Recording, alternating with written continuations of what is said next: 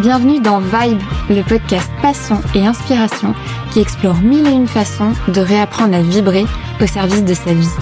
Je partage avec toi ces histoires d'audace et de résilience les plus inspirantes pour mieux reconnecter à sa vibe personnelle. Parce qu'on est tous nés pour vibrer et que l'avenir n'est pas ce qui va arriver, mais ce que nous allons faire. Bonne écoute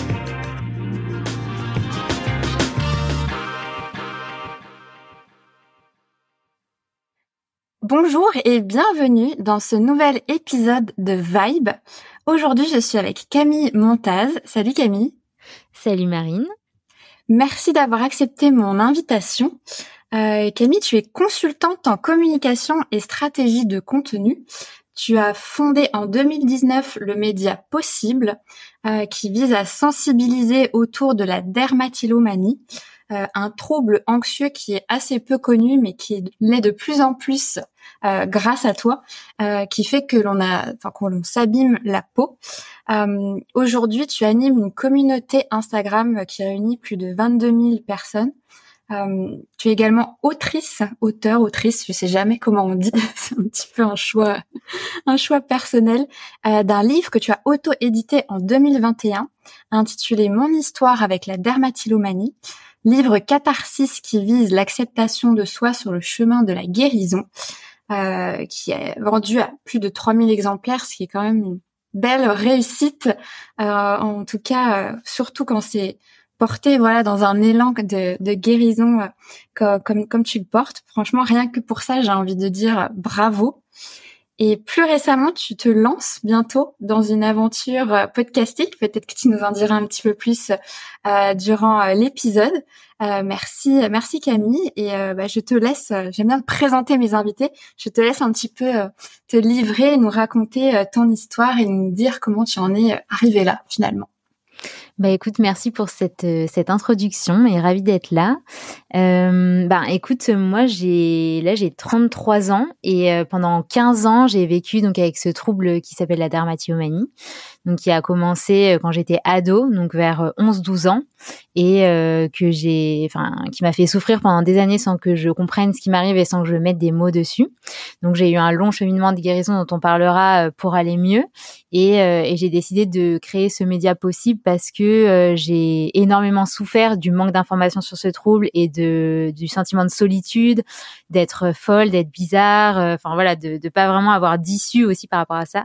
Et quand j'ai commencé à aller mieux je me suis dit, il faut que je partage tout ça, il faut que je raconte tout ce que j'ai compris sur ce trouble et ce qui m'a aidé et moins aidé aussi sur ce chemin. Et, euh, et c'est comme ça que le projet possible est venu et qui fait aujourd'hui euh, grandement partie de mon parcours euh, professionnel, de mon activité.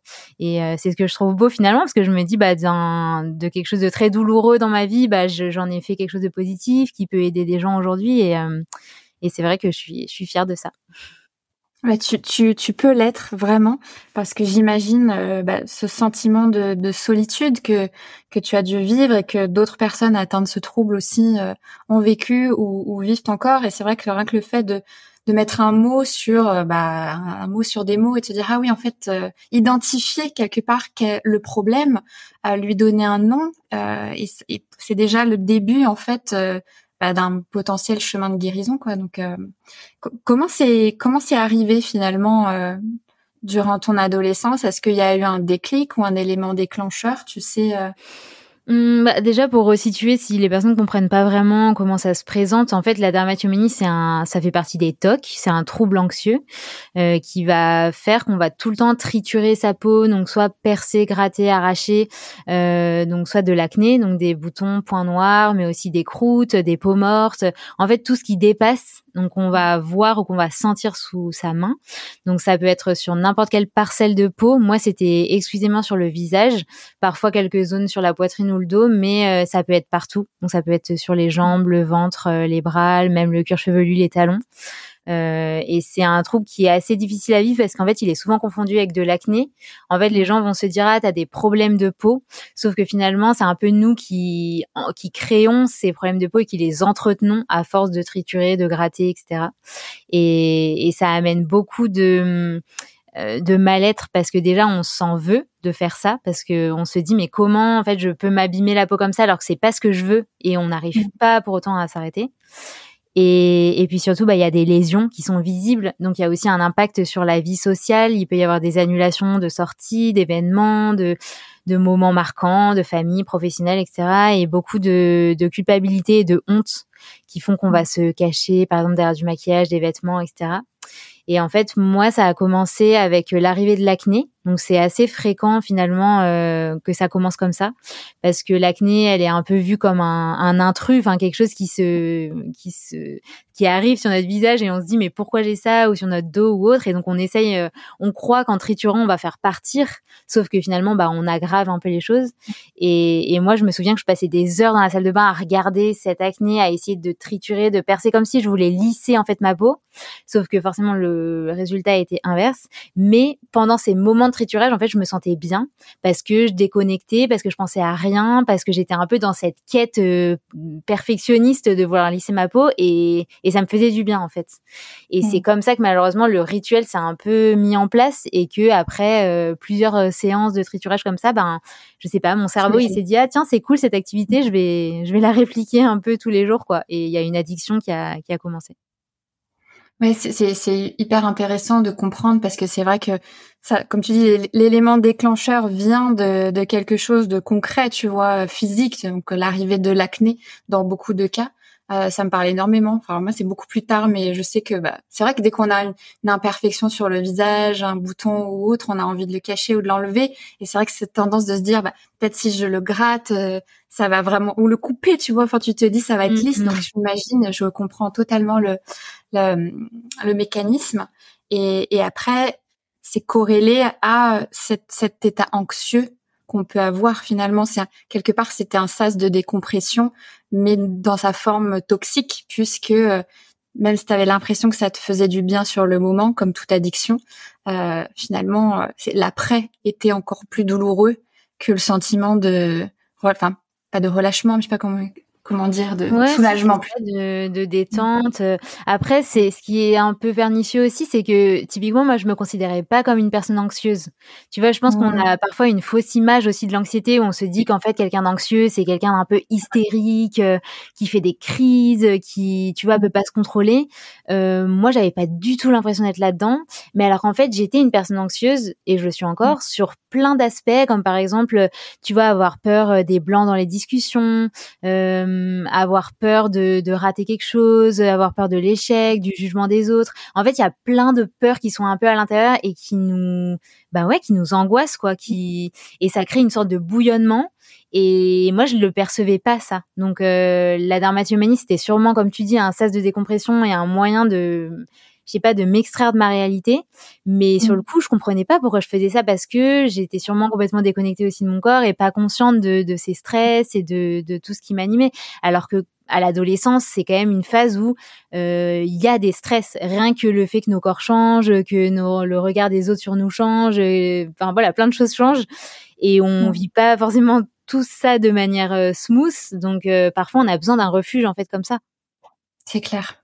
Non, c'est c'est c'est hyper intéressant. J'avais en même temps plein de trucs qui me venaient en tête avec ce que avec ce que avec ce que tu me disais, mais euh, oui, non, c'est ça que je voulais dire, c'est que comme tu disais tout à l'heure, tu savais pas que tu étais anxieuse toi-même.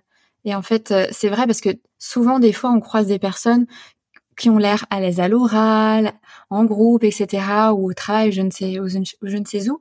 En fait, on dit ah non, mais toi, euh, toi en fait t'es t'es chill t'es cool et tout alors qu'en réalité des fois c'est beaucoup de personnes sont des c'est des faux calmes. Enfin moi combien de fois on m'a dit non mais toi Marine t'es ultra détente alors que je ouh là là si tu connaissais mon monde intérieur tu verras que je suis loin d'être détente donc certainement et quand on est jeune en tout cas quand on est adolescent qu'on n'a pas cheminé sur euh, l'introspection on se connaît pas très bien encore euh, c'est intéressant de mettre aussi euh, de souligner le fait que euh, t'avais pas conscience de ça finalement, c'est qu'après que tu as pu euh, bah, peut-être euh, commencer une thérapie ou des thérapies justement pour euh, aller aussi résoudre le terrain anxieux, pour aller justement calmer la dermatillomanie. comment est-ce que comment est-ce qu'était ton niveau de confiance en toi à l'époque finalement au moment où justement tu as l'arrivée de l'acné et où tu as ces crises de dermatillomanie qui se mettent qui se mettent en place? Hum, je pense qu'il était assez bas et surtout il était très basé sur euh, le regard des autres. Donc euh, je pense vraiment que euh, je, je, voulais paraître plutôt que être. Et, et pour moi c'était hyper important d'être toujours bien, enfin vraiment ce côté perfectionniste où je voulais être bien sous tous les les sous toutes les coutures et pour moi bah l'acné ça venait ternir ça et c'était quelque chose qu'il fallait que je fasse partir. Mais voilà il y avait pas que ça parce qu'en fait euh, vouloir être bien ça veut dire euh, vouloir toujours être la meilleure euh, vouloir être très compétitif pas accepter l'échec. Donc ça veut dire beaucoup aussi de de culpabilité envers soi-même parce que dès qu'on fait quelque chose qu'on n'estime pas assez bien selon des standards qui sont souvent mais bien trop élevés, en fait on se met une pression constante sur tout et, et, en fait, on se prive aussi de, de, moments de plaisir et de détente parce que rien, tout est soumis à la compétition en fait et à la performance. Donc moi, je pense que j'étais mmh. beaucoup là-dedans et j'ai beaucoup construit ma confiance en moi sur ma performance et sur ce que les autres pouvaient penser de moi. Et donc euh, à l'adolescence, il y a beaucoup beaucoup de choses qui se sont effondrées avec euh, ben ouais les, les changements du, du corps, euh, l'évolution, euh, parfois aussi les performances à l'école qui sont moins bonnes ou dans le sport ou quoi. Et donc je pense pour moi ça a été une vraie période de bouleversement où j'ai ouais j'ai beaucoup perdu confiance en moi. Après comme beaucoup d'ados, hein, euh, je pense que c'est normal, mais on le gère plus plus ou moins bien. Et moi je pense que je l'ai très mal vécu. Tu penses que ça venait d'où ce terrain euh, d'ultra performance? C'était toi qui te l'imposais toi-même ou, ou c'était bien plus profond finalement? Que Comment t'as réussi à le déconstruire? Mmh, bah en fait ça justement c'est une bonne question. Je pense que en ce moment je m'intéresse beaucoup à tout ce qui est test de personnalité, tu vois que ce soit le MBTI, euh, l'astro, le human design ou autre. Et en fait on voit quand même qu'il y a des, des patterns qui ressortent et selon euh, qui on est, bah en fait on va mmh. être plus dans ce schéma de perfectionniste, compétitif et tout. Donc moi je pense que ça fait partie de moi et dans un sens, c'est pas que négatif, tu vois. Je suis super contente aussi d'être compétitive parce que ça me fait me dépasser dans plein de choses, notamment le sport et tout. Mais c'est juste qu'il faut réussir à le canaliser. Il faut hum, remettre, euh, enfin faire la part des choses, quoi, parce qu'on peut pas toujours. Euh, et surtout quand on s'épuise à faire ça, ça devient pas positif. Mais moi, je pense que c'est vraiment intrinsèque à ma personnalité. Après, il y a sûrement des côtés de l'éducation, de la famille, etc. J'ai quand même fait un sport assez tôt. J'ai fait de la gymnastique en compétition et du coup, ben voilà, j'avais beaucoup de compètes où il y a des classements individuels et de groupe. Donc, on intériorise quand même ce truc de voilà, je veux être bien classé. Je pense qu'aussi j'avais des facilités à l'école et du coup, bah dès qu'on commence à avoir des bons résultats, ben on, on, y prend goût parce que la société elle valorise vachement ça. Donc, je me suis dit tiens, allez, faut que je continue, faut que je continue à avoir des bonnes notes. J'ai fait une prépa, donc ça, je pense que ça ça aggrave entre guillemets le truc. le... Ouais, quand je me rappelle de certains profs qui nous distribuaient les copies à l'envers avec euh, la, la moins bonne note à la fin, ou toi t'attends ta, ta copie et tout. Enfin, ce genre de truc, je pense au fond, bah malheureusement, ça traumatise aussi. Et du coup, tu t'intériorises le fait qu'il faut être, euh, il faut être la meilleure, le meilleur. Donc euh, voilà, je pense que c'est un mix de tout ça. Alors c'est hyper intéressant. C'est hyper intéressant parce que oui, tu vois, comme tu dis, il y a il y a à la fois un, un pattern intrinsèque, comme tu l'évoques, et puis il y a plein de facteurs euh, extérieurs liés à ton environnement dans lequel tu t'es construit qui sont venus petit à petit piquer ça et rajouter, quoi, et, fait que ça a exacerbé euh, très certainement euh, le trouble. Et j'imagine avec toutes les personnes de ta communauté aujourd'hui, c'est que des histoires singulières, parce que même si il y a peut-être des patterns communs identifiés au trouble qui est la dermatillomanie, mais finalement c'est, enfin il y a pas une histoire similaire. Non, il y a, y a, pas une histoire similaire, mais par contre, il y a un vrai profil type, et ça, c'est quand même assez incroyable. Euh, bah, déjà, beaucoup de femmes. C'est sur ma communauté sur Instagram, il y a 95% de femmes, c'est quand même assez impressionnant. Et, et, beaucoup ce profil de, en effet, très perfectionniste, euh, parfois un rapport au regard des autres qui est troublé. Donc des, des personnes à qui on a fait beaucoup de remarques sur leur apparence, par exemple quand elles étaient petites, à beaucoup dire ah t'es une jolie petite fille, etc. Donc on a intériorisé en fait beaucoup d'attentes de la part des autres sur notre physique.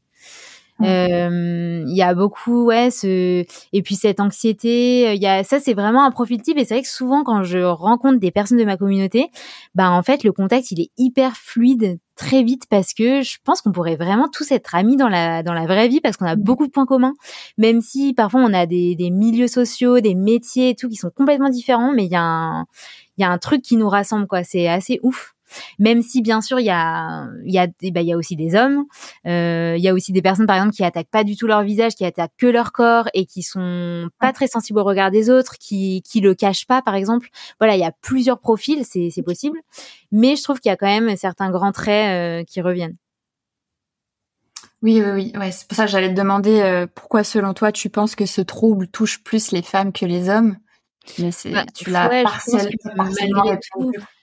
il y a, y a, forcément quelque chose autour de, euh, de la femme et de son image et aussi de la peau. Malgré tout, la peau, c'est vraiment quelque chose qui est mis en avant comme étant euh, un symbole de beauté. D'ailleurs, on le voit sur plein de pubs. Hein, c'est qui, qui parlent de crème ou quoi, qui disent bah en fait tout commence par la peau, euh, c'est ça qui reflète notre notre âge, tout. Mm. Donc ouais, je pense qu'il y a ça et il y a aussi le fait que Ouais, peut-être que les femmes sont plus anxieuses, sont plus perfectionnistes. Ça, ça, je sais pas. Jamais vu d'études là-dessus, mais euh, mais ce serait intéressant à analyser. Ouais. Non, mais je pense que tu tu vois juste parce que c'est vrai que enfin la peau depuis toujours, enfin il y a cette injonction, en tout cas sur les femmes, de de pouvoir paraître le plus la plus jeune, la plus enfin le plus longtemps, puisque déjà ne serait-ce que les crèmes anti-âge, donc déjà il y a un peu ce, il y a déjà il y a le stress, l'anxiété de vieillir, de voir son visage. Euh, se transformer, s'affaisser, s'amaigrir, perdre ses, ses, pommettes. Donc déjà, il y a l'apparence du visage même. Je trouve et c'est enfin c'est hyper fort quoi parce que enfin, c'est notre visage, notre peau, c'est ce qu'on voit en premier quoi quand on rencontre une personne quoi. En tout cas en, en, en, premier. Et puis il y a cette notion aussi de port, tu vois, je pense de port, de perfection. Euh, alors aujourd'hui, c'est dénoncé les, sur Instagram, beaucoup dans les pubs où on doit plus justement, enfin en tout cas, c'est interdit d'utiliser des filtres ou euh, ou de corriger, et tant mieux. Mais j'ai l'impression qu'il y a quand même, euh, il y a quand même, il y a, enfin, ça a été tellement pendant des années ces, ces injonctions il y a tellement de choses à déconstruire et à casser que même si aujourd'hui il y a plein de marques même de, de marques d'influenceuses de, personnes comme toi aussi tu vois qui qui, qui éduquent justement par rapport à des à des troubles mais c'est un, un long chemin, quoi. J'imagine qu'il y a, ouais, C'est vrai que les filtres, t'as raison, je je l'ai pas mentionné, mais je pense que c'est un vrai sujet parce que on voit que ce que les filtres modifient le plus, c'est la peau finalement. Donc en fait, ce qu'on voit sur les réseaux sociaux, euh, c'est ça, c'est des peaux qui sont complètement irréelles et en fait, nous, bah à peine on a la moindre irrégularité, on se dit waouh, en mm. fait ma peau elle est horrible, j'ai des rougeurs, j'ai des trucs, alors en fait euh, c'est la normalité, quoi. Donc euh, ouais. Et toi, du coup, maintenant, aujourd'hui, est-ce que euh, tu arrives justement à te... Parce que bon, tu t'es, t'es médiatisé, tu es, t'es, public, t'es passé dans beaucoup de médias pour sensibilité autour de autour de possible. D'ailleurs, j'ai même vu qu'il y avait un espace Notion spécifique à tes, à tes médias, c'est vachement bien pour les personnes qui sont intéressées euh, pour voir les interventions de, de Camille. Euh, aujourd'hui, est-ce que tu as, voilà, t'as complètement, t'as réussi à passer au-delà de, de l'image que renvoie ta peau aujourd'hui, qu'elle soit entre guillemets euh, satisfaisante pour toi. J'utilise les mots, tu vois, parce que parfaite, ça n'existera jamais. Mais en tout cas, est-ce que, enfin, je reformule ma question, mais tu, tu ferais des passages médias, euh, admettons, je sais pas, ce jour-là, t'as tes règles, t'as un bouton, j'en sais rien, euh, ou quoi tu es, beaucoup plus à l'aise là-dessus. Comment se passe Quel est ton nouveau rapport finalement avec ta peau aujourd'hui, sachant qu'on sait que quand on est médiatisé, quand on est vu, on a toujours même des visios, on a envie de se mettre un coup de rouge à lèvres, un petit coup de blush, un petit coup de attends, hop, je camoufle deux trois petites imperfections, ce qu'on fait, enfin toutes, on va pas se mentir. Comment toi aujourd'hui tu deals avec ça? Hmm, Il y aurait beaucoup de choses à dire là-dessus, mais je pense que hmm, quand on a souffert de dermatomanie, je pense qu'on a un rapport à sa peau qui reste, euh, je dirais pas pathologique, mais qui reste pas le même que quelqu'un qui a jamais eu ce trouble. Donc euh, ça, pendant longtemps, je me suis dit ah mon, mon graal ultime, ce sera euh, quand euh, je me lèverai le matin, j'enfilerai juste un jean et je sortirai, je ferai ma journée comme ça, comme quand on voyait dans les films. Ça, c'était mon, mon rêve. Et petit à petit, j'ai aussi déconstruit ça en me disant en fait, ben si j'ai besoin de me maquiller pour me sentir bien un matin, bah en fait j'ai le droit. Enfin ça existe donc finalement mm. pourquoi pas utiliser ça? Euh, Si je suis pas 100% naturelle parce que j'ai toujours besoin d'avoir un peu de mascara ou quoi, mais en fait pourquoi pas? Enfin voilà, je me suis finalement dit en fait on a tous un corps, on, on en fait ce qu'on veut et et puis surtout on a tous une histoire qu'on porte quoi. Donc en fait moi ma peau elle a elle a beaucoup souffert et il s'est passé beaucoup de choses là-dessus. Et, et je me dis aujourd'hui, j'essaie de dealer comme je peux avec ça, avec aussi toutes les blessures qui restent. Mmh. Donc je pense que j'ai un regard sur ma peau qui est pas 100% sain et empreint de la derma parce que je vois sûrement les choses euh, plus accentuées qu'elles ne le sont que ce que les autres voient. Je pense qu'il y a beaucoup de gens qui se regardent dans le miroir de très loin, voire qui se regardent quasiment pas et en fait qui s'en fichent. Moi je pense que j'ai encore mmh. ce, truc où euh, je vais toujours me regarder d'un peu trop près, je vais toujours appuyer sur certaines choses quand je vais me regarder dans le miroir, je vais focus sur une zone alors que la majorité des gens se regardent dans l'ensemble en fait. Donc ça, c'est des réflexes qui restent et qui sont durs à faire partir. Mais aujourd'hui, je cohabite avec et j'essaie plus de me rassurer quand quand je les vois arriver. Je me dis bon, Camille, tu sais que là, tu vois ça comme ça, mais en fait, personne ne voit ça, personne n'y fait attention. Et même s'ils voient, en fait, ils s'en ils s'en foutent quoi. Et même s'ils disent quelque chose, bah en fait, c'est le problème, il vient plus d'eux parce que ça veut dire qu'ils te jugent. Pourquoi ils te jugent? Euh, Voilà, au, fond, euh, je suis comme je suis quoi. Mais, mais tu vois, c'est vrai que aujourd'hui, j'ai encore du mal à sortir 100% démaquillée. Donc, euh, je, mais je me bats plus contre ça. Je me dis en fait, si je suis mieux comme ça, euh, voilà, c'est c'est pas grave. Par contre, le maquillage, c'est plus une prison, tu vois. Si je suis chez des amis un week-end et que le matin on se lève tous pour aller prendre le petit déj et que moi je suis pas maquillée, bah là je vais pas me lever une heure avant comme je faisais avant pour me cacher, pour vite. Je me dis bon bah voilà, en fait c'est mes potes, ils me connaissent. Bah s'ils voient que j'ai la peau qui a des rougeurs, des trucs, ben c'est pas grave quoi. J'ai compris que ça me définissait plus, qu'il y avait autre chose. Euh, mais ça reste un plaisir quand même pour moi de me maquiller, de prendre ce temps. Et, hum, et je pense que ce qui a, ouais, ce qui a vraiment changé, c'est, c'est ne plus avoir peur de ce que les autres peuvent penser de ça, parce que je sais que j'ai mon histoire et je me dis, ben, quoi qu'ils en pensent, c'est comme ça. Mais mmh. ça rejoint un peu à ta première question, parce que c'est pas évident en fait d'avoir la confiance en soi suffisante pour euh, pour oser peut-être affronter des remarques ou des regards. En fait, on a envie de se fondre dans la masse, on n'a pas envie que les gens disent ah mais pourquoi t'as ça, t'as des marques, t'as des taches, t'as des trucs. Mm. Ben ouais, parfois on n'a juste pas envie euh, de d'avoir des remarques, donc on, on préfère cacher ça. Et voilà, c'est tout. Oui, tu sais, ça me fait penser d'ailleurs, et je voulais te demander, est-ce que dans ta communauté, tu uniquement des personnes qui, qui sont affectées par ce trouble ou tu aussi des personnes, parce que la, la dermatillomanie, c'est, c'est une brique, on va dire, d'un, d'un enfin, de troubles de peau, mais tu vois, ça me fait penser, là, par exemple, j'ai, j'avais vu une interview récemment de, euh, je, je sais plus comment elle s'appelle, mais c'est 12 février. Mmh, euh, Julie, ouais. Voilà, Julie, exactement. Qui, bah, du coup, du fait de son accident, a encore bah, les cicatrices et des stigmates. De, C'est mmh. une grande brûlée pour les personnes qui, qui nous écoutent. Et là, pour le coup, euh, t'es obligé de faire face au regard des autres, quoi, parce que tu, c'est sur toi en fait. Donc euh, mmh là aussi, tu vois, à un moment donné, c'est si la personne te fixe, te regarde, euh, quelque part, c'est plus, c'est plus de ton ressort, quoi. C'est, c'est du ressort de l'autre. Ouais. Ouais, ouais, je pense qu'il y a, il y a d'autres gens qui me suivent qui ont par exemple de l'eczéma ou qui ont du vitiligo ou même qui ont juste de l'acné sans forcément avoir des mmh. comportements de, de dermatillomanie euh, parce qu'ils sont sensibles à ces messages d'acceptation euh, que je transmets. Après, euh, je pense que comme tu dis, enfin moi ma peau elle reste quand même marquée. Tu vois aujourd'hui j'ai des taches brunes, euh, même en fait si je me maquille ça va se voir et, et c'est ok en fait. Tu vois je me dis bah oui il y a peut-être des gens parfois qui vont se poser des questions, mais au pire ils me demandent et puis moi j'explique. Euh, je pense que ça, c'est vraiment important. Et, et pour rejoindre. Non, comment? T'as vraiment des gens qui te demandent? Ouais, ça m'est déjà arrivé. Parce que... Ça m'est déjà arrivé parce que moi j'ai un, en fait j'ai un mélasma, donc c'est un, ça s'appelle un masque de mmh. grossesse, c'est lié à, plutôt à un déséquilibre hormonal. Et mais je pense que chez moi ça a été un mix de choses, ça a été que la peau a été fragilisée à cause de la derma, euh, le l'excès de soleil, parce que souvent on s'expose beaucoup parce qu'on pense que ça va arranger la peau, euh, plus sûrement des, problèmes hormonaux.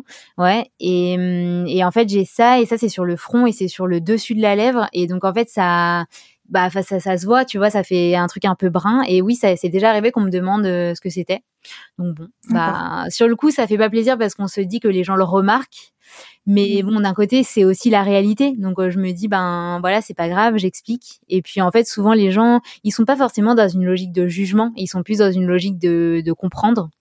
Et ce que tu disais tout à l'heure par rapport aux médias, c'est vrai que j'ai fait beaucoup d'interviews médias en plus où il y a la lumière qui est très forte, etc. Et ça m'est arrivé d'aller à ces interviews euh, en période de règles où j'avais euh, ben, des explosions de boutons ou quoi. Et en fait, dans ces moments-là, je me dis ben en fait, euh, déjà, on se rend compte que sur le rendu final, ça se voit pas parce qu'en fait, les, quand on est de loin, les gens ils voient pas d'aussi près que ce qu'on imagine. Et, et puis après, je suis fière aussi de pouvoir montrer que bah oui, parfois la peau elle est pas top et, et c'est comme ça, ça fait partie de la vie quoi. En fait, on devrait même pas dire pas top, elle est juste comme elle est quoi. C'est vrai. Non, mais c'est exactement. Enfin, là, tu viens de dire, c'est très très fort parce que oui, c'est ça. C'est qu'il n'y a pas de, elle est bien ou elle est pas top. Elle est comme elle est, avec ses hauts et ses bas, avec ses cycles aussi, parce que, alors surtout pour euh, pour les femmes, mais euh, vu qu'on a, on a nos cycles tous les mois, donc forcément euh, la peau n'est jamais pareille en fonction des de ces périodes. Mais c'est oui, c'est c'est c'est une acceptation, mais c'est un long chemin, j'imagine. C'est plus facile d'en parler comme ça, là, on dit oui, il faut s'accepter, mais en vrai, euh, en vrai, c'est bien plus complexe que ça. Et justement, toi, du coup, qu'est-ce qui t'a aidé dans ce chemin de de, de déconstruction et, et, de guérison, puisque tu, enfin, tu l'as dit dans pas mal de, de médias, euh, tu as testé plein de choses, euh, à la fois euh, développement personnel, euh, thérapie, euh, naturopathie, des choses comme ça. Qu'est-ce qui t'a, qu'est-ce qui t'a aidé, qu'est-ce qui t'a peut-être moins aidé aussi euh, dans tout ça mmh, Bah, je pense qu'en premier lieu, ce qui m'a le plus aidé, c'est de ce que tu disais au début, c'est de mettre des mots euh, sur mes mots. Donc vraiment comprendre euh, que ça avait un nom, que c'était un vrai trouble, en fait, que c'était pas juste un manque de volonté, de pas réussir à, m'empêcher de triturer ma peau, parce que c'était ça que je me suis dit pendant des années. Je me suis dit c'est dingue. Après chaque crise, tu te dis ok, c'était la dernière, j'arrête, et, et limite parfois le soir même, bah ça recommençait. Et ça, c'est dur parce que ça donne des coups à son estime de soi parce qu'on se dit, en fait, je veux quelque chose, mais j'arrive pas à, le mettre en place et je me détruis et ça me gâche la vie. Je perds des précieux euh, instants euh, que je pourrais vivre. Donc euh, ça, c'est de fait de comprendre que c'était une maladie et de me dire, ok, je souffre de quelque chose et c'est un peu ce truc qui me domine et qui qui gère mes comportements à mon insu. Bah en fait, ça, ça m'a vachement soulagée parce que j'ai vu qu'il y avait d'autres personnes qui en étaient atteintes. J'ai j'ai trouvé des groupes Facebook à l'époque en anglais sur le terme skin picking qui parlait de ça, qui montrait des photos, qui racontaient leur histoire. Et je me suis dit, waouh, en fait, euh, on est plein quoi à souffrir de ça. Mm. Donc euh, ça, ça a été une première étape. Et puis après, euh, ça a été beaucoup de d'essayer de comprendre en fait, de me dire ok comment mon cerveau fonctionne, pourquoi je fais ça, ça sert à quoi? En fait, dans tous les troubles, il y a le, corps, il, il y trouve forcément un intérêt. Donc en fait, c'est quoi mm. l'intérêt là derrière? Euh, et c'est comme ça que j'ai remonté un peu le, la pelote et compris que bah, ces moments-là, c'était des moments de détente. Parce qu'en fait, dans mon quotidien, j'avais trop d'émotions et ces émotions, elles savaient pas où aller, quoi. Et, hmm. j'avais besoin de me triturer la peau comme pour, euh, je sais pas, comme pour gratter tout ce que j'aimais pas dans ma vie et que j'arrivais pas à, à, enlever autrement. Et, et ça, c'est pas forcément évident parce que, en fait, c'est des choses qu'on n'a pas envie de regarder en face. En fait, c'est plus facile d'avoir l'impression de se nettoyer euh, devant un miroir en triturant sa peau que de regarder en face tous les trucs qu'on n'aime pas dans sa vie, dans ses émotions, dans ses problèmes, et de les affronter un à un en se disant ok bah qu'est-ce que je peux faire pour ça? Euh, Et pour ça, ben au début j'ai voulu aller mieux par moi-même, sauf que je me suis rapidement rendu compte que j'étais limitée, qu'en fait il y a un moment où même si avec tous les efforts que je voulais, que je pouvais faire, euh, en parler, lire des livres, etc. Ben il y a un moment j'avais aussi besoin d'aide. Et donc c'est c'est en ça que les thérapies elles m'ont elles m'ont aidé, elles m'ont aidé à prendre du recul, à avoir quelqu'un qui m'écoute, à pouvoir vraiment déverser des choses euh, dans un espace sûr. Et j'ai fait plusieurs types de thérapies. J'ai fait une thérapie TCC qui est ah, vachement indiquée pour tout ce qui est TOC, addiction. On parle aussi beaucoup des thérapies ACT qui sont. Euh, c'est vraiment une approche intéressante. Et, hum, et puis après, j'ai essayé plein de petites choses qui, qui m'ont à chaque fois permis d'avancer sur mon chemin. Tu vois, que ce soit l'hypnose, euh, c'est jamais quelque chose qui va guérir. On va jamais guérir avec un rendez-vous, mais c'est quelque chose qui va nous permettre de comprendre quelque chose, de sentir mieux un instant T pour mettre en place de nouvelles habitudes. Enfin voilà, tout c'est dès que quelque chose m'appelait, je me disais tiens j'ai envie de tester ça, bah j'y allais. Je pense que tu vois il y a pas un chemin de guérison type, mais il faut se faire confiance. Parfois tu vois on entend parler d'un truc on se dit ah ça a l'air sympa, bah en fait teste et vois euh, si ça peut te convenir. Et, euh, et, et, pour tout ce qui est l'hygiène de vie, ça je pense qu'on n'en parle pas assez aussi, mais en fait il y a le dans le corps tout est lié. Et en fait quand on a des problèmes si, quand on a de l'anxiété, euh, il peut y avoir un gros lien avec euh, notre capacité de sommeil, le mouvement, est-ce qu'on bouge assez dans la journée, nos hormones, est-ce qu'on n'a pas des hormones qui sont complètement déréglées, et aussi ben notre alimentation qu'est-ce qu'on mange, est-ce qu'on est-ce qu'on digère bien, est-ce qu'on n'a pas des carences? En fait, tout est lié. Et c'est en fait souvent quand on rentre dans un processus de guérison, bah, ça ouvre une porte énorme. On a l'impression que qu'il y a plein de choses à faire. Il faut pas se décourager parce qu'il faut juste avancer un pas après l'autre, mais souvent travailler sur son hygiène de vie, déjà les piliers de santé, juste euh, le mouvement, le sommeil et la nutrition. En fait, ça peut amener un bien-être qui est énorme euh, au global, quoi. Et même si on pense que c'est pas lié à notre trouble, en fait, c'est lié à notre trouble. Oui, parce que finalement, comme tu le dis, tout est connecté. C'est vraiment une approche holistique. Et c'est vrai que quand tu commences à ouvrir la boîte de Pandore, tu te dis, ouh là là, en fait, euh, ce n'est que le début, entre guillemets, de des étapes euh, du, je sais pas, plan, c'est un plan d'action, mais en tout cas du protocole, on va dire, euh, de mis en place d'exploration de, de, guérison. Et, et, je crois que dans tout trouble psychologique ou mental, il y a toujours un rapport au corps euh, et une reconnexion au corps qui, enfin, oui, c'est vraiment probablement, enfin, je, je, suis pas médecin ou quoi, donc je fais aucune, enfin, aucune vérité, mais une déconnexion au corps et une réappropriation de son corps et redécouvrir et reconnecter à tout ça, quoi. Mais parce qu'en fait, le corps, il nous, il nous envoie des messages toute la journée. En fait, euh, que ce soit via euh, tu vois, je sais pas, tout quoi, ce qui, ce qui peut sortir sur ta peau, des taches sur les ongles, une mauvaise haleine, des maux de ventre, des maux de dos. En fait, tout ça, c'est des messages du corps. Lui, il a, il a que ça pour s'exprimer. Et du coup, ben, il nous dit des choses. Il nous dit, bah là, en fait, je sais pas, il y a un truc qui te convient pas, ou alors euh, t'es complètement épuisé, ou alors euh, t'as une carence, ou tu vois même, est-ce que nos cycles sont équilibrés ou pas. En fait, tout ça, c'est des, c'est des messages. Et, et c'est vrai que souvent, en tout cas, enfin, moi, pour la dermatomanie, j'étais complètement déconnectée de mon corps. Tout ça, je l'observais pas du tout. Genre, je regardais rien, j'écoutais rien, en tout cas. Et, en fait, ben, du coup, j'emmagasinais beaucoup de choses parce qu'il y avait plein de choses qui me dérangeaient dans mon quotidien, dans ma vie, qui m'amenaient du stress et du mal-être. Mais je faisais comme si je voyais pas, quoi. je comprends totalement. Avant de, avant de passer sur la partie justement euh, vraiment euh, possible, euh, je voulais te demander aujourd'hui après voilà tout, tout, tout ce chemin et tout ce savoir, même cette, tu vois, je t'entendais dire dans un épisode que tu étais une patiente experte finalement, est-ce que tu as, as, acquis, tu vois, toute cette connaissance? Qu'est-ce que qu'est-ce que tu dirais ou tu conseillerais à bah, une, ado ou une jeune femme euh, justement qui est en plein trouble de dermatillomanie en ce moment ou qui a de l'acné et euh, quels seraient peut-être les premiers conseils alors, je me souviens pas toujours le mot conseil mais en tout cas les, les, les premières pistes pour euh, se réapproprier à son corps euh, vers quoi aller creuser justement mmh. T'aurais des Ouais, c'est une super question. Bah, je pense essayer juste commencer par s'observer de façon simple se dire en fait euh, mes crises quand est-ce qu'elles arrivent? Est-ce qu'il y a des moments tu vois type typiquement moi c'était tout le temps le soir quand je rentrais chez moi j'allais direct dans la salle de bain j'allais regarder comme m'anesthésier un peu de ma journée. Donc est-ce qu'il y a des moments types? Est-ce qu'il y a, il y a des lieux types? Est-ce qu'il y a des pensées qui viennent tout le temps avant? Comme par exemple oh je vais juste euh, dans la salle de bain pour vérifier ou ah, je vais voir ce truc que j'ai senti tout à l'heure ce genre de petites pensées euh, Est-ce que aussi il y a des moments comme par exemple euh, avant une réunion de famille, avant un événement important, avant une présentation à l'oral? Enfin voilà, essayez de, de regarder parce que parfois on se dit non mais je fais des crises un peu tout le temps, il n'y a pas de, de lien. Mais quand on commence à se pencher sur ça, en fait, on voit ressortir des choses.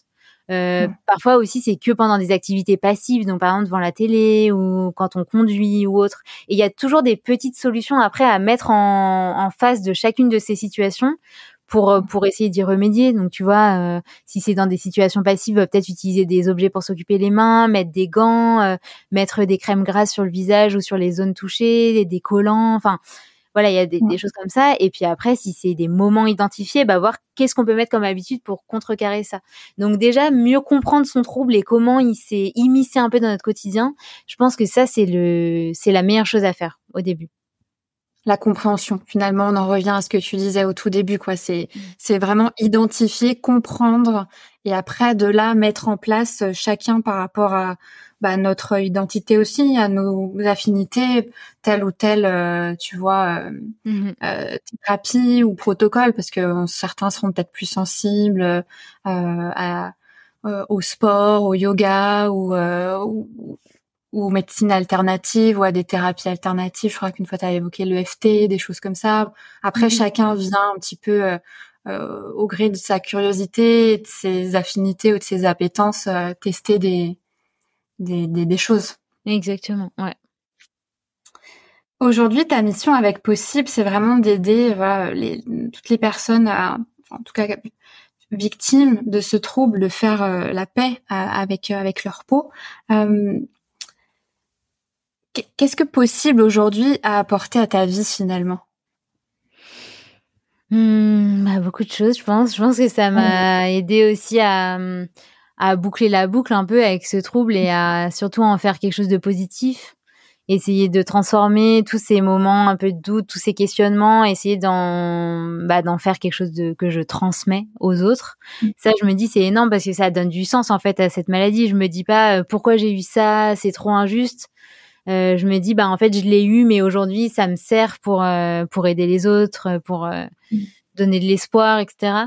Donc euh, ouais, je pense que ça ça a apaisé un peu cette partie de moi qui était en colère vis-à-vis de cette cette maladie. Et puis ça m'a appris plein de trucs sur ce que j'aimais aussi parce que avant je me destinais vers un métier assez classique dans le marketing ou dans la communication et je me suis rendu compte qu'en fait j'adorais ben aider les autres, accompagner les autres, que j'adorais écrire aussi.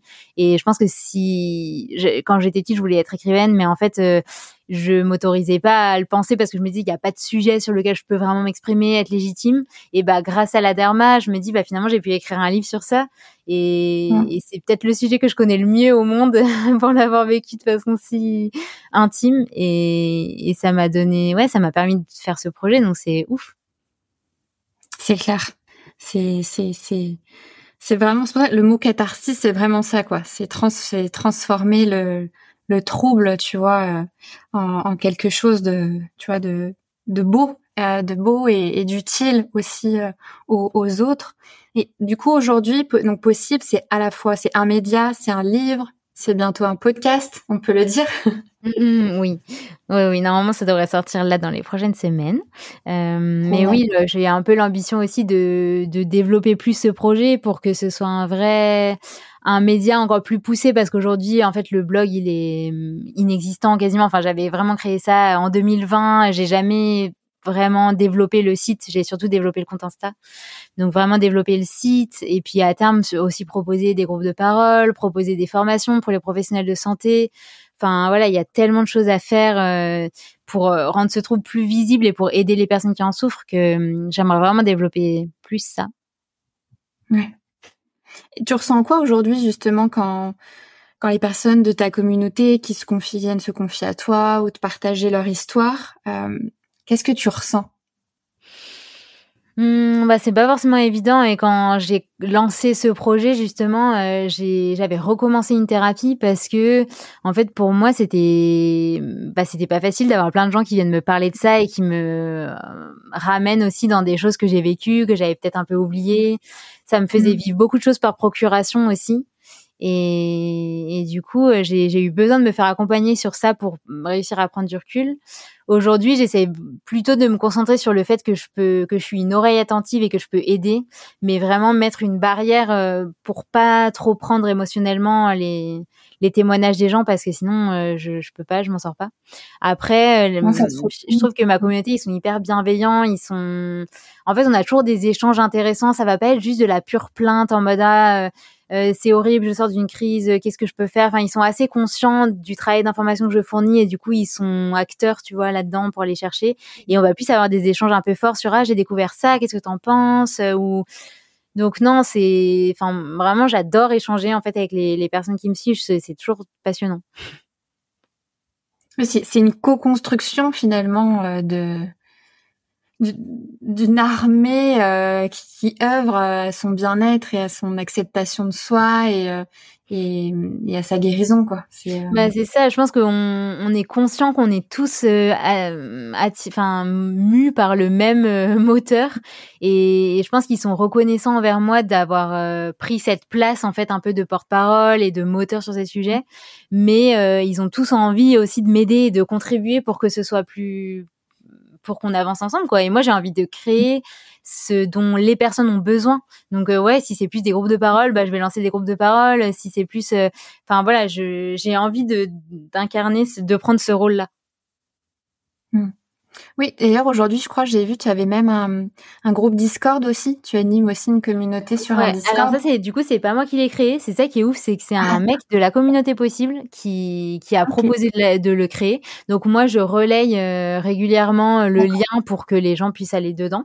Mais par contre, je suis pas du tout investie dedans. Enfin, j'adorerais le faire, mais j'ai pas du tout le temps. Donc du coup, euh, il vit euh, par lui-même. Et j'ai l'impression qu'il est super bien géré, que les personnes ont créé plein de channels, que c'est c'est top. Enfin, franchement, je trouve ça trop bien.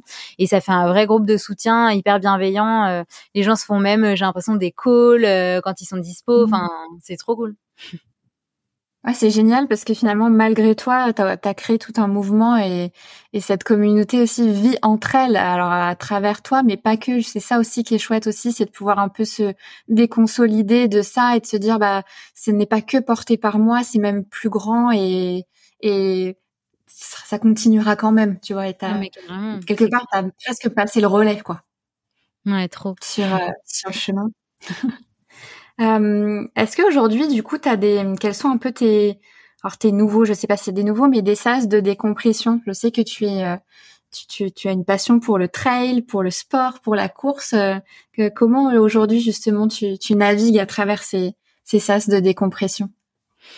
Ouais, bah, je pense que j'en ai plusieurs. J'ai vrai, je pense que le plus, celui qui me fait le plus de bien et que je peux mobiliser le plus facilement, c'est marcher. C'est juste aller dehors et changer d'environnement. Parce qu'en fait, on se rend pas compte souvent, quand on reste juste au même endroit, en fait, on n'arrive pas à changer d'état d'esprit, on est bloqué dans quelque chose. Parfois, juste le fait de sortir, de voir autre chose, de sentir l'air extérieur, de voir d'autres gens, euh, de, je sais pas, en fait, ça change tout. Moi, c'est vraiment le truc qui me fait le plus de bien. Euh, et le sport, euh, oui, bah le sport, j'ai toujours fait beaucoup de sport. Après, je pense qu'il y a eu des phases dans ma vie où j'ai fait du sport pour les mauvaises raisons et où en fait je me mettais plus la pression qu'autre chose, à vouloir toujours faire mieux, toujours à avoir euh, ce truc de performance. Et donc là, en fait, ça me détendait pas tant que ça finalement. Euh, mais là, le, sport, oui, comme le trail, donc la course en montagne, ou juste aller courir sans chrono ou quoi, juste pour me vider l'esprit, ça me fait beaucoup de bien. Et mmh. après, j'aime bien écrire parce que je trouve que l'écriture, ça permet de prendre du recul face à des pensées qu'on a, de les voir aussi un peu sur le papier en se disant ah ouais en fait j'ai ça dans la tête en ce moment euh, et le fait de les poser sur le papier, ça ça permet un peu de les de s'en distancier. C'est Jonathan Lehman qui dit euh, sortir les poubelles mentales sur le sur le papier. Ah oui oui oui. C'est une jolie euh, façon. ouais, ouais c'est ça. Donc il y a ça et puis après euh, quand j'ai vraiment envie de rien et que je suis pas bien ou quoi, j'aime bien juste euh, m'évader dans un peu une autre vie quoi. Donc soit je lis euh, genre un roman ou quoi et je me plonge dans d'autres personnages, soit je regarde genre une série ou un film ou mmh. j'ai vraiment l'impression que je mets mon cerveau ailleurs dans un autre espace-temps, mmh. dans un avec d'autres gens et je sors un peu de ma réalité. Donc euh, ouais, je pense que c'est ça. Après, quand j'étais petite, je dessinais beaucoup et je sens que je suis vachement plus appelée euh, par le dessin, par le fait de de créer. Euh, ouais, d'être un peu dans ce flow où t'es là en train. Moi, je recopie beaucoup des choses. Tu vois, je vais me prendre un modèle et je vais essayer de refaire ça euh, bien. Et ça, ça me fait du bien. Après, j'aimerais bien le faire plus. Je pense que je prends pas assez de temps, mais mais c'est le genre d'activité qui me qui me détend. Ouais, tu explores un peu plus peut-être aussi ta créativité, mais en même temps le fait d'avoir entrepris possible, d'avoir écrit le livre, de, de chercher justement à développer le média, euh, tu fais appel aussi un peu à, à ta créativité et tu viens euh, compléter euh, avec d'autres outils, quoi. Donc c'est, j'imagine que tes, sas de, de décompression vont évoluer aussi à ton service, tu vois. Carrément, trop. Et qu'est-ce qui t'a, qu'est-ce qui t'aide euh, qu'est-ce qui t'a aidé et qu'est-ce qui t'aide encore aujourd'hui à prendre euh, confiance en toi? Hmm, Grande question. Bah, je pense que hmm, c'est en faisant des choses.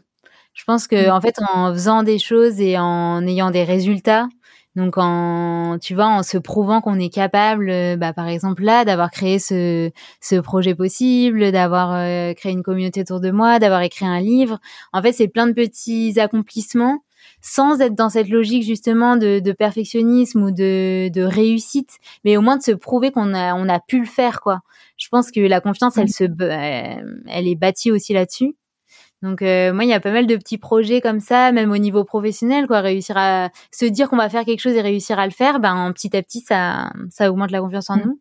Et puis il y a aussi le fait de d'arrêter de se comparer parce qu'en fait c'est ça qui casse toute la confiance en soi, c'est de de tout le temps se mettre en parallèle de quelqu'un d'autre ou d'un autre projet ou de voilà d'un autre physique ou quoi.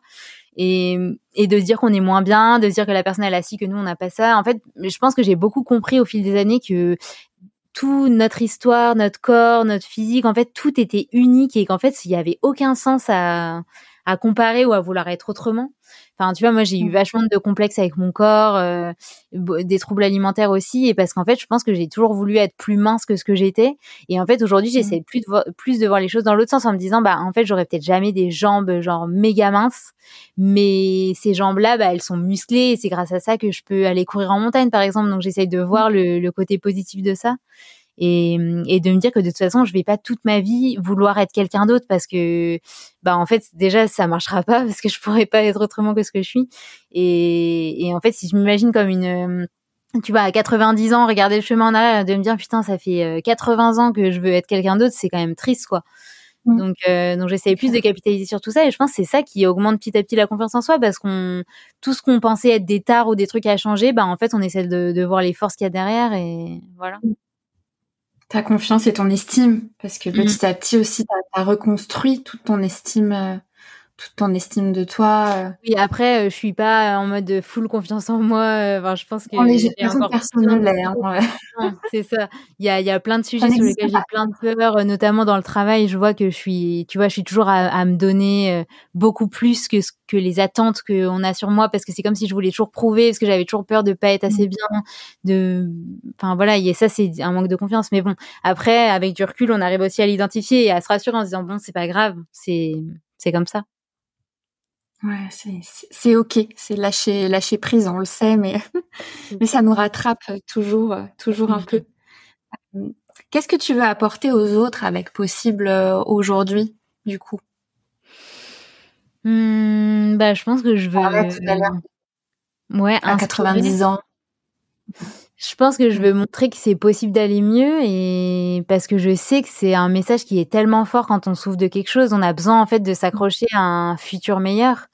Mmh. Et, j'ai envie d'incarner ça et de montrer que oui, bah, on peut être passé par des moments hyper durs, avoir euh, été complètement euh, déçu de la vie, de tout, et se dire que ça changera jamais. Et, et finalement, bah, si ça peut changer, j'ai envie vraiment de montrer ça parce qu'en fait, je pense sans espoir, il n'y a pas de guérison. C'est la clé de tout. Et, et j'ai envie de faire gagner du temps aux gens aussi. J'ai envie de leur euh, éviter toutes ces recherches, tout ce, ce ces moments où on se sent isolé et on ne sait pas quoi faire. J'ai envie d'apporter de la clarté, j'ai envie de, j'ai envie de guider aussi. Voilà, je mmh. pense un peu tout ça. C'est ça qui t'anime. Bah, je pense tout ce qui m'a manqué. J'ai envie d'apporter ce que j'aurais aimé trouver moi à l'époque et ouais. Aujourd'hui, qu'est-ce que tu dirais à la toi d'avant, à l'ado finalement de de 12 ans? Qui avait ses troubles. Ouais, bah pas évident cette question parce que je pense que ouais. À l'époque, je pense que j'étais tellement mal que j'aurais pas forcément cru si on m'avait dit que ça que ça allait s'arranger ou voilà des trucs classiques mais bon, à l'époque ça nous passe un peu dessus quoi. On se dit bah non, tu vois bien. Donc euh, ouais. Je pense que je lui aurais dit de je lui aurais dit de faire confiance à la vie mais elle m'aurait pas cru. Euh, je lui aurais dit bah continue en fait tout ce qui arrive euh, un jour tu comprendras pourquoi c'est arrivé et, et, tu te diras que au final ça a servi à quelque chose que je pense qu'aujourd'hui je serais pas du tout la même personne si j'avais pas souffert de dermatomanie parce que c'est ça qui m'a forcé à, à aller essayer de me, mieux me connaître à changer mon rapport aux autres à changer mon rapport à moi-même à mon image et tout ça donc euh, aujourd'hui, je peux limite dire merci à ce trouble parce que vraiment, ça m'a apporté plein de trucs. Mais bon, je pense que si je dis ça à la personne de 12 ans, elle me, elle me rira au nez, elle me dit non mais c'est pas possible quoi. Mais bon. Oui, c'est sûr. Ah, tu, je pense que pourras se dire, euh, tu pourrais être fier, tu vois, déjà. Ouais, c'est quand même. Euh, c'est clair. Un jour, tu t'en sortiras. C'est ça. Euh, merci beaucoup. On va partir, on va partir sur la, la partie que je préfère du podcast, même si déjà là c'était hyper riche et dense. Je vois le temps passer, je me dis ah trop bien, ça va être un épisode long, c'est pas grave, j'adore. euh, sur euh, sur la vibe, le jeu de la vibe de l'invité. Mmh. pour un peu encore mieux te découvrir et qu'est-ce qui fait que tu es toi, Camille, et, et ta singularité. côté unpopular opinion, toi aujourd'hui, qu'est-ce que tu aimes dans la vie que tout le monde déteste? Hmm, c'est, euh, je vais vraiment révéler un truc euh, fort là. non, alors ça c'est mes racines de savoyarde, mais en fait j'adore les croûtes de fromage. Ah, de tous les fromages. ouais, c'est c'est sûrement pas une, la réponse la plus élaborée sur mon, lifestyle ou quoi, mais ça a quand même son importance parce que c'est assez euh, euh, caractéristiques euh, dans ma famille. Mais oui, je j'adore les croûtes de la tome, du comté, etc. que tout le monde déteste. Mmh. Et je l'assume. Je crois que dans les croûtes de fromage, il y a des probiotiques, non? Ah, je sais pas. mais c'est ce qu'on me dit toujours. Ah, c'est pour ça que tu tombes jamais malade. Après, je pense qu'il y a aussi plein de trucs un peu dégueux sur la croûte. Donc, bon, parfois je racle quand même un petit peu, mais bon, je sais, je sais pas pourquoi, mais j'adore ça. Bah écoute, team, team Savoyard, je suis sûre que si on a des Savoyards qui nous écoutent, ils seront dans ton, dans ton équipe. Euh, Qu'est-ce que tu euh, détestes à l'inverse que tout le monde aime? Mais ça, du coup, j'ai essayé de, de, réfléchir à cette question et je trouve ça vraiment pas évident. Parce que je pense que justement, ah oui, oui, euh, ce qu'on aime ou ce qu'on déteste, en fait, on, on se rend pas forcément compte parfois que c'est pas partagé par tout le monde. Euh, il y a un, peu le truc qui me vient, c'est peut-être, euh, tu vois, le, concept des, des, soirées classiques, genre par exemple les aller en boîte ou quoi. Je pense que moi j'ai toujours été du genre à, tu vois, je préfère passer mon samedi soir à regarder un docu ou à lire un livre mmh. ou genre à faire une activité un peu créative et je j'ai du mal à vraiment m'amuser euh, quand je suis en boîte par exemple et pendant longtemps ça a été un, complexe je me dis mais pourquoi euh, je suis pas fun ou quoi tu vois? Et mais bon, voilà, je pense que avec le temps, ça fait Ouais, c'est de la connaissance de soi et de l'acceptation. On se dit, bah en fait, pourquoi je mmh. serais obligée aussi d'aimer euh, aller en boîte si j'aime pas ça? Bon bah, c'est comme ça. Bah tu vois, tu as très bien répondu à cette question. tu as trouvé. Euh, quelle est ta chanson honteuse préférée? Ouais, là encore une fois, c'est euh, gros dossier. Mais je pense que c'est parce que ça me, ça me, rappelle des souvenirs c'est la chanson À 20 ans de Laurie. Attends, celle-ci, c'était laquelle? C'est genre, euh, on est invincible à 20 ans. Ah Rien n'est impossible. Team 90s, toi aussi. Comment? T'es Team 90s T'es né dans, les, dans les années 90. Je suis née en 1990. Ah bah voilà, on a le même âge. Bah écoute, ça me parle bien parce qu'on en a du Laurie. Exactement. Mais, j'adore, j'adore. Je crois que je vais faire une playlist de chansons de, des invités. Parce que, et je la ressortirai, je la ressortirai après. Trop. Parce que j'aime trop ça. Et qui, était ton premier euh, crush euh, célèbre? Bah, Clark Kent, hein, du coup. Tu vois? Bah, Ouais, mais lequel? Lequel? Parce qu'il y en a eu plein des. Ben, celui qui jouait dans Smallville. Ah voilà, bah oui, je voulais t'entendre dire. Vrai, il y a eu bien avant. Hein, oui, oui, il y a eu Loïs Clark, mais c'était pas les mêmes. Oui, c'est vrai. Je vois. Ah, je... me souviens plus de son de son nom, mais je dois. Bah non, moi non plus. Pour l'épisode, je je mettrai le nom forcément, mais je vois très bien.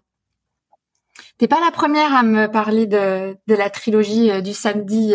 Ça, c'est pareil, hein, c'est Team 90s. Je me mm. rappelle avoir regardé ce moment très longtemps aussi. euh, bah, tu as répondu à cette question tout à l'heure. Euh, c'était tu voulais faire quoi enfant? Mais du coup, bah, du coup oui, écrivain. Mais après, j'ai aussi plusieurs métiers. Je voulais être vétérinaire aussi un moment. Euh, parce que j'adorais les animaux, mais par contre, en fait, après coup, je me suis rendu compte que tout ce qui est opération sur les animaux et tout ça, ça n'aurait pas été possible. Et je voulais aussi être euh, danseuse étoile à un moment. Donc j'ai eu mes petites phases. Ah ouais. Ah c'est marrant danseuse étoile parce qu'il y a il y a ce côté perfectionniste qui est vachement mis en avant. Ouais, peut-être. Mais après, euh, quand j'ai commencé la gym et que j'ai vu à quel point j'étais pas du tout gracieuse, je me suis dit, je pense que j'aurais pas du tout pu faire carrière là-dedans. On adore. Euh, dans un autre registre, euh, quelle est l'expérience qui t'a le plus transformé hum, C'est expérience dans quel sens? C'est un moment ou? C'est toi qui l'interprètes comme tu veux. Ça pourrait bah, presque. du coup, je pense que ça boucle avec l'épisode, mais je pense que c'est la dermatomanie parce que en fait, mes troubles, ils sont c'est, je dis mes troubles parce que du coup, il y a la dermatillomanie, il y a l'anxiété, et du coup, j'ai aussi eu des troubles alimentaires. Et tout ça, c'était, je pense, un moyen de me remettre dans mon chemin de vie, dans qui j'étais, etc. Ça m'a complètement changé. Enfin, vraiment, je suis persuadée que je serais pas la même personne si je les avais pas eu. Et ouais. C'est certain. Euh, est-ce qu'il y a un pays ou un voyage, enfin le pays ou le voyage qui t'a euh, marqué, le plus marqué? Euh, oui, je pense que c'est le Japon. J'avais fait mon échange universitaire euh, là-bas, donc j'avais vécu trois mois et vraiment j'ai adoré le Japon. J'ai moi qui ai beaucoup voyagé, je trouve que c'est un mix parfait entre de la modernité extrême et euh, des traditions super ancrées. Enfin, on va autant avoir des personnes qui ont toutes leurs tablettes dans le métro que des gens qui vont sonner une cloche au coin de la rue pour faire des prières, etc. Enfin, c'est juste dingue. Euh, je trouve que les paysages étaient dingues, les, la langue, la culture, tout. J'ai adoré la nourriture, euh, tout. J'ai adoré. Tout le monde m'en parle en ce moment. Il y a beaucoup de personnes que je vois autour de moi, euh, soit être parties au Japon récemment ou y être même en ce moment, et m'en faire les mêmes louanges. Donc mmh. ça donne, ça donne envie. Mmh.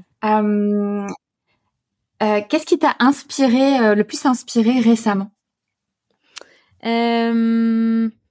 Eh ben, écoute, j'ai rejoint un groupe d'entrepreneurs au féminin et je pense que c'est ça. C'est vraiment d'échanger avec d'autres personnes qui ont, qui elles sont toutes euh, dans le bien-être, donc elles ont toute une activité euh, pour aider les autres. Et en fait, ça me, ça m'inspire trop. Pourtant, tu vois, mmh. j'écoute beaucoup de podcasts, des parcours inspirants, etc. Mais c'est pas pareil que d'être dans un groupe où il y a une émulation, où on se partage autant nos, nos difficultés, nos peurs, nos objectifs. Et, euh, et, en fait, les voir elles avancer sur leur chemin, ça me fait un effet miroir de fou euh, qui me, bah, qui me donne de la force et qui m'inspire. Donc euh, ouais, je pense que c'est ça. Le pouvoir des rencontres mmh. et de, de, de l'entraide et le côté miroir, c'est c'est c'est vrai, c'est très très très parlant. On se rencontre à travers l'autre aussi, quoi. Donc c'est super intéressant. Exactement. et quel est le dernier truc qui t'a fait vibrer récemment? Eh bien, pour reboucler avec la question du sport, j'ai fait un trail en montagne de 40 km euh, avec 2300 mètres de dénivelé positif, donc il y avait beaucoup, ouais, c'était pentu. et en fait, c'était vraiment dans un endroit incroyable. C'était, ça s'appelle le trail du Petit Saint-Bernard, donc c'est un coin de France qui est magnifique.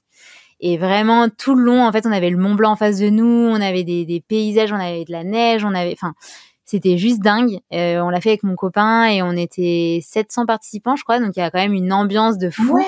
Et euh, non, c'était, j'ai adoré. J'avais très très peur parce que j'avais jamais couru une distance pareille, mais le sentiment qu'on ressent en fait quand on est au milieu de ce genre de course, quand ça fait plusieurs heures qu'on court, et puis quand on arrive et qu'on réalise qu'on a réussi à le faire, je pense qu'il y a aussi beaucoup de fierté de vis-à-vis de son corps, quoi, de se dire que juste nos deux pieds comme ça, ils ont réussi à nous porter pendant si longtemps c'est c'est aussi le genre de choses qui nous fait être super euh, euh, grateful quoi pour notre corps en disant waouh merci quoi c'est j'ai de la chance c'est trop bien.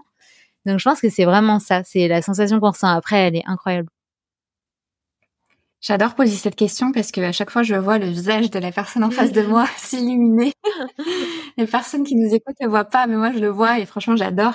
Et, euh, et, en plus c'est joli parce que ça reboucle aussi avec le fait de reconnecter à son corps et clairement bah, mmh tu vois, enfin, ça y est, t'as compris quoi. Enfin, même si la boucle n'est jamais bouclée, on peut dire quand même mm. que t'as que t'as cessé et que t'as vraiment fait le chemin quoi. Donc euh, et que t'as trouvé justement euh, ce qui te fait vibrer et ce qui te fait aller bien, tu vois. Ouais. Donc ça c'est c'est vraiment c'est vraiment chouette. Euh, bah merci Camille, on arrive à la fin euh, à la fin de cet épisode. Ah ben, tu vois, je suis fière dans mes timings, je suis plutôt fière de nous. euh, quels sont tes prochains sujets, ton, actuel, ton actualité du moment, s'il y a des choses que tu souhaites euh, partager? Bah, ça va être la sortie du podcast possible, du coup, euh, qui sera surtout à destination des personnes qui souffrent de dermatillomanie, mais aussi euh, d'autres, et qui va être mm. euh, des interviews d'experts, donc euh, autant de la santé mentale que du que de la santé physique, nutrition, skincare. Enfin voilà, un peu de tous ces sujets. En fait, tous ceux sur quoi je suis un peu limitée aussi sur Instagram, parfois pour répondre à des questions, bah, je vais inviter des experts pour qu'ils me pour qu'on creuse ces sujets-là ensemble. Et puis il y aura aussi des épisodes solo euh, sur plutôt la dermatillomanie, mon parcours, euh, des habitudes de vie et, euh, et des interviews de personnes qui ont souffert de derma et qui ont aussi réussi à aller mieux et qui vont raconter comment. Donc euh, voilà, j'ai vraiment hâte d'investiguer ce nouveau média que parce que j'adore les podcasts et je pense que c'est un super un super outil. Et, et puis le site fait refaire toute la charte graphique de possible. Donc il va y avoir un petit renouveau sur le compte. Insta et puis le site. Donc j'ai hâte de pouvoir dévoiler tout ça avec des nouvelles couleurs, peps et tout, ça va être trop bien. Donc voilà. C'est trop cool. Toi qui as fait tant de podcasts et de passages médias, ça y est, maintenant c'est toi qui passes de l'autre côté du micro et, et on a hâte de, de, te découvrir dans dans cette dans cette posture. Euh, alors du coup, est-ce qu'on peut te retrouver euh, sur euh, sur les différents euh, réseaux sociaux? Possible. Ouais, bah, du coup, sur Insta, euh, possible. Et puis, bon, le site euh, possible.fr euh, existe, mais il n'est pas du tout optimisé. Donc, allez plutôt le voir dans quelques mois, quand il aura été tout refait, tout bien. Et puis, je pense qu'à terme, il y aura des, une newsletter, il y aura sûrement d'autres choses, mais pour l'instant, je vais déjà lancer le podcast. Génial. Bah écoutez, retrouvez voilà toute l'histoire et tout, tout, tout le contenu ultra quali euh, que propose Camille euh, sur son compte et, euh, et retrouvez-la très bientôt sur son podcast possible. merci beaucoup Camille pour, pour cet épisode. Merci beaucoup à toi Marine.